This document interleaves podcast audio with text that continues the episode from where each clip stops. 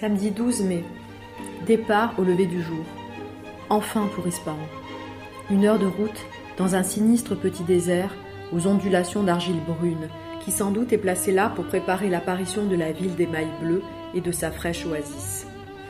Et puis, avec un effet de rideau qui se lève au théâtre, deux collines désolées s'écartent devant nous et se séparent. Alors, un Éden qui était derrière se révèle avec lenteur.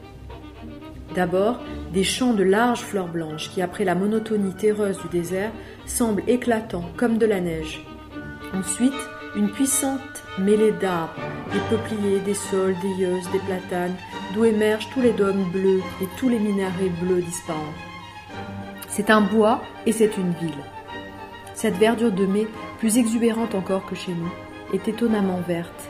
Mais surtout, cette ville bleue, cette ville de turquoise et de lapis, dans la lumière du matin, s'annonce invraisemblable et charmante, autant qu'un vieux conte oriental. Pierre Loti décrit dans Vers Ispahan une de ces expériences extatiques provoquées par un trop-plein de beauté.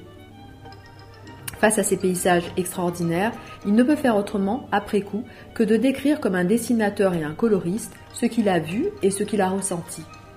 Peut-être est-ce une sorte de syndrome de Stendhal.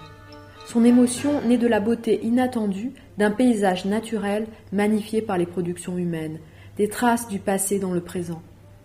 Elle provoque une extase intense mais de courte durée, une adhésion silencieuse avec les autres, mais aussi, parfois, un malaise. Stendhal, le premier, décrit lorsqu'il visite Rome et Florence ces moments d'adhésion totale au monde où le temps semble s'être arrêté où l'on est tout entier absorbé dans ce que l'on voit, sans être encombré par son moi, et pourtant totalement soi-même. Comme le dit le poète John Keats, toute chose belle est une joie pour toujours.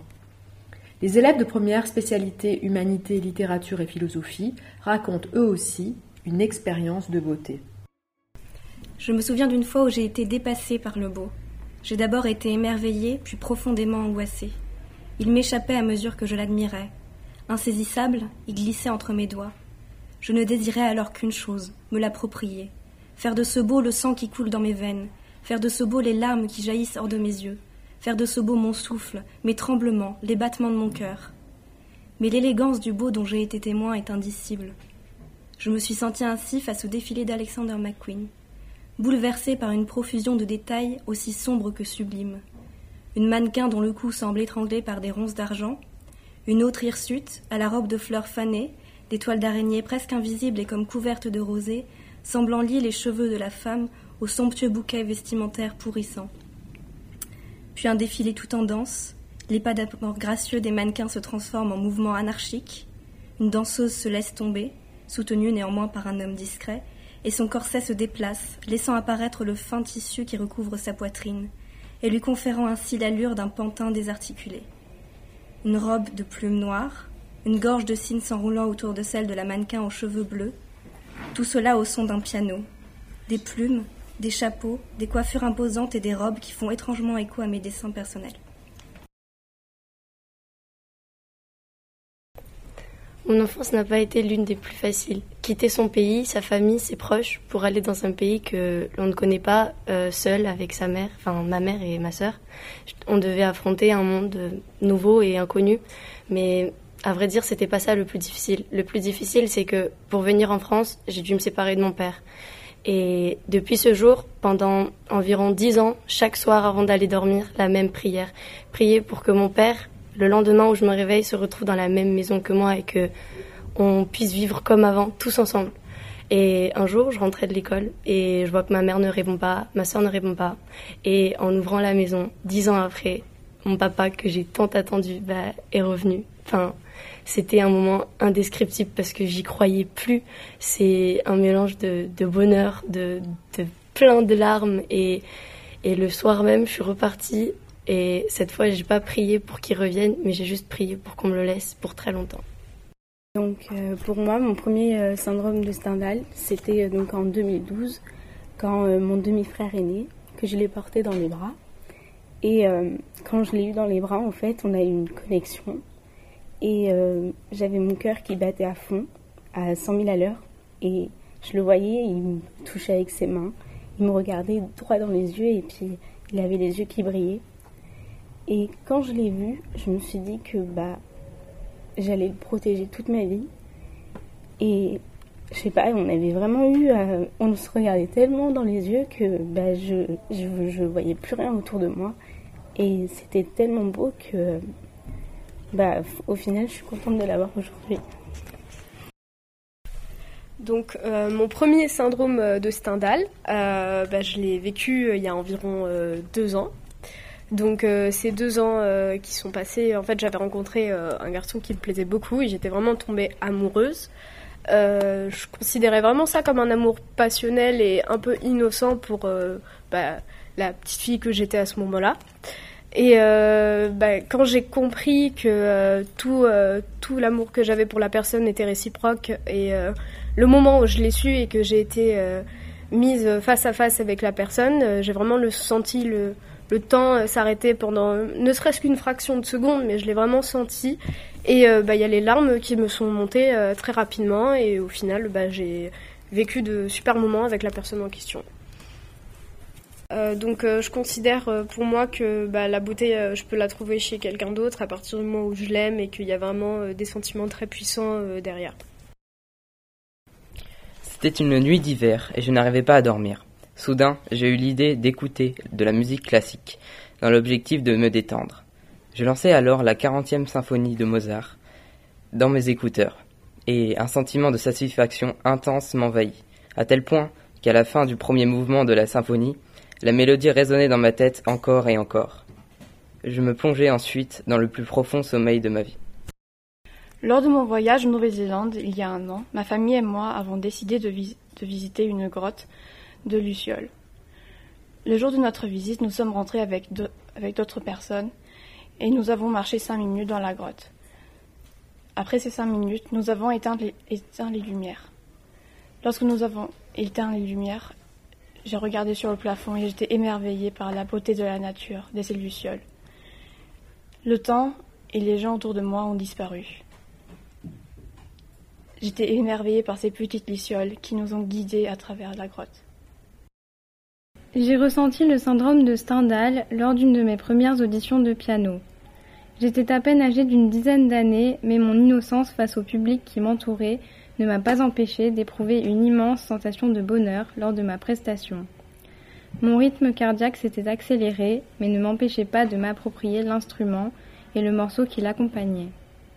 Toutes mes émotions étaient alors à leur comble lorsque je sortis de la scène après avoir salué le public. Ces instants ne furent pas longs, mais restèrent gravés dans ma mémoire. Alors mon syndrome de Stendhal euh, part d'un contexte assez banal. J'étais chez moi l'été et il devait être 2 heures du matin, donc euh, ma famille dormait et personne n'était debout. Et je ne sais plus vraiment pourquoi, mais je me suis dirigée vers le balcon et c'était un soir de pleine lune. Et j'ai vraiment juste vu la lumière et le reflet sur la mer qui était vraiment magnifique. Et il ne me semblait pas, euh, avant ça, avoir déjà vu euh, tant de beauté, vraiment. De voir la lumière se refléter sur les palmiers, sur, euh, sur les toits, sur les vitres. Et de me dire que j'étais vraiment la seule debout face à ce spectacle pendant que tout le monde dormait. C'était vraiment spectaculaire. Mon syndrome de Stendhal a eu lieu pendant l'été à la montagne. Il était aux alentours de 19h30. Après une randonnée, j'arrive au sommet d'une montagne. Il y avait un coucher de soleil, accentué par la présence de nuages. La vue depuis la montagne était déjà très belle, le coucher de soleil aux multiples couleurs rendit ce paysage magnifique. Je me suis assise et j'ai regardé ce spectacle naturel. Le temps m'a semblé suspendu. Ce coucher avait quelque chose de particulier car il mélangeait les couleurs allant du doré au bleu presque nuit en passant par le orange et le rose. Mon syndrome de Stendhal s'est passé à New York il y a quelques années dans le New York Water Taxi sur l'Hudson River. Quand j'étais monté dans le water taxi avec ma famille, il y avait un grand soleil, mais au bout d'une peut-être dizaine de secondes, il y eut un, un violent orage. En une vingtaine de secondes, le ciel est devenu très noir, il pleuvait énormément, puis nous sommes arrivés devant le Liberty Island. Le ciel était, était très noir, mais il y avait comme une lumière qui faisait des qui reproduisait des projecteurs sur la statue de la liberté. Donc euh, c'est la fois où je suis arrivée au Canada à Toronto et je suis allée voir les euh, chutes du Niagara. Et donc ça a été euh, le plus beau moment de ma vie. J'ai été ébahie par le paysage qui s'offrait à moi émerveillée par la grandeur des fameuses chutes du Niagara. Et je suis allée au spectacle du soir, et donc j'avais très envie d'y aller, et même si j'étais très fatiguée, euh, je me suis dit que c'était maintenant ou jamais.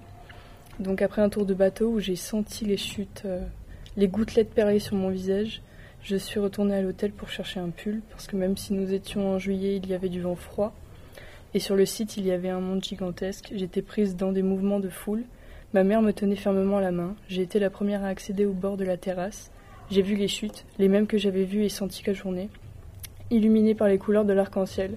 Nous ne voyions qu'elles, passant du bleu au rose et du rose au jaune, contrastant avec le noir du ciel. J'ai senti la main de ma mère se desserrer. Elle était également absorbée par ce qui était en train de se passer. Pour le final, vint un feu d'artifice. Et malgré le bruit des chutes, le feu d'artifice et les exclamations des gens autour de nous, j'ai su que ce serait le moment le plus apaisant de toute ma vie. La première fois que je suis allée en Géorgie, chez moi, j'avais 11 ans, et c'était la première fois que je voyais ma famille de là-bas. J'y suis allée avec ma mère et je me rappelle donc de ce que j'ai ressenti au moment où j'ai posé le pied sur le sol géorgien. J'étais émue, j'étais émerveillée par la beauté de mon pays, par ma famille qui m'attendait là-bas. J'étais impressionnée par ce que je voyais. Mais le moment où mon syndrome de Stendhal s'est manifesté, c'est quand je suis arrivée dans mon village, lorsque je suis montée sur une montagne avec ma famille et que j'ai vu le paysage de plus haut. C'est quand j'ai aperçu toutes les montagnes, les arbres, les lumières de la ville. Le spectacle était tellement beau que j'en ai eu le souffle coupé. C'est donc bel et bien là que j'ai ressenti le syndrome de Stendhal et que le moment s'est arrêté pour moi. Euh, cet été, je suis partie en vacances dans le Lot et l'on m'avait dit qu'au bout du terrain où on serait, euh, il s'est trouvé une longue rivière entourée de petites maisons. Et un matin tôt, euh, nous sommes allés au bout de ce terrain.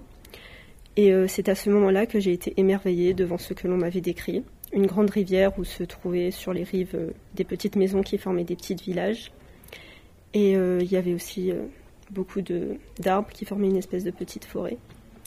Et euh, c'est à ce moment-là que pour moi le monde s'est arrêté et que je me suis rendu compte que j'ai été époustouflée par un paysage merveilleux. Lors des vacances de Noël l'année dernière, ma mère et moi sommes allés visiter Notre-Dame de Paris et j'ai trouvé cette visite dans les tours vraiment belle. Mais quand j'ai vu l'atroce nouvelle concernant l'incendie, je me suis réellement rendu compte de sa beauté auparavant, et cela m'a provoqué des énormes frissons. J'étais paralysée en repensant à ce que j'avais vu avant, à cette beauté que je n'avais pas réalisée plusieurs mois plus tôt. On dit qu'avoir le syndrome de Stendhal, c'est lorsqu'on lorsqu'on est dans un état dans lequel un trop-plein de beauté peut nous couper le souffle, nous faire perdre l'équilibre et parfois même nous angoisser. Que ce soit devant un paysage, un livre, un objet, au son d'une musique, Beaucoup de personnes se sont senties jusqu'au bord du malaise. Parce que quand le syndrome de Stendhal vous attrape, il n'existe plus ni temps, ni espace, mais un émoi vertigineux. vertigineux. Ce syndrome est en fait un trouble psychosomatique qui fait partie des syndromes du voyageur. Il doit son nom à l'écrivain Stendhal qui, lors d'un voyage à Florence, décrivit les émotions que lui procuraient les beaux-arts. Beaucoup de personnes ont déjà vécu ce phénomène, moi y compris. Pour ma part, c'était lors d'une éclipse. J'étais dans un champ, dans la fraîcheur nocturne, et j'étais émerveilleux de voir à quel point la lune était rouge. On aurait presque cru qu'elle était recouverte de sang. Le ciel était dégagé, laissant place aux étoiles. Je me souviens du bruit de la mer au loin et de, mes, et de mes yeux qui ne pouvaient se détacher de cet objet céleste. Mon corps était paralysé, je ne pouvais et ne voulais pas bouger. J'étais absorbée par cette vision envoûtante. Pendant quelques minutes encore, j'étais restée immobile. Ce n'est seulement lorsque des voix m'ont appelée que j'ai été comme réveillée. J'ai toujours aimé l'astrologie, et particulièrement pour l'aspect romantique que cela dégage. Cet événement m'a donc spécialement touchée, me rappelant la légende des amants maudits, la lune et le soleil, condamnant à n'être, à n'être réunis que lors d'une éclipse, prouvant ainsi qu'aucun amour est impossible, même si parfois cela en a tout l'air.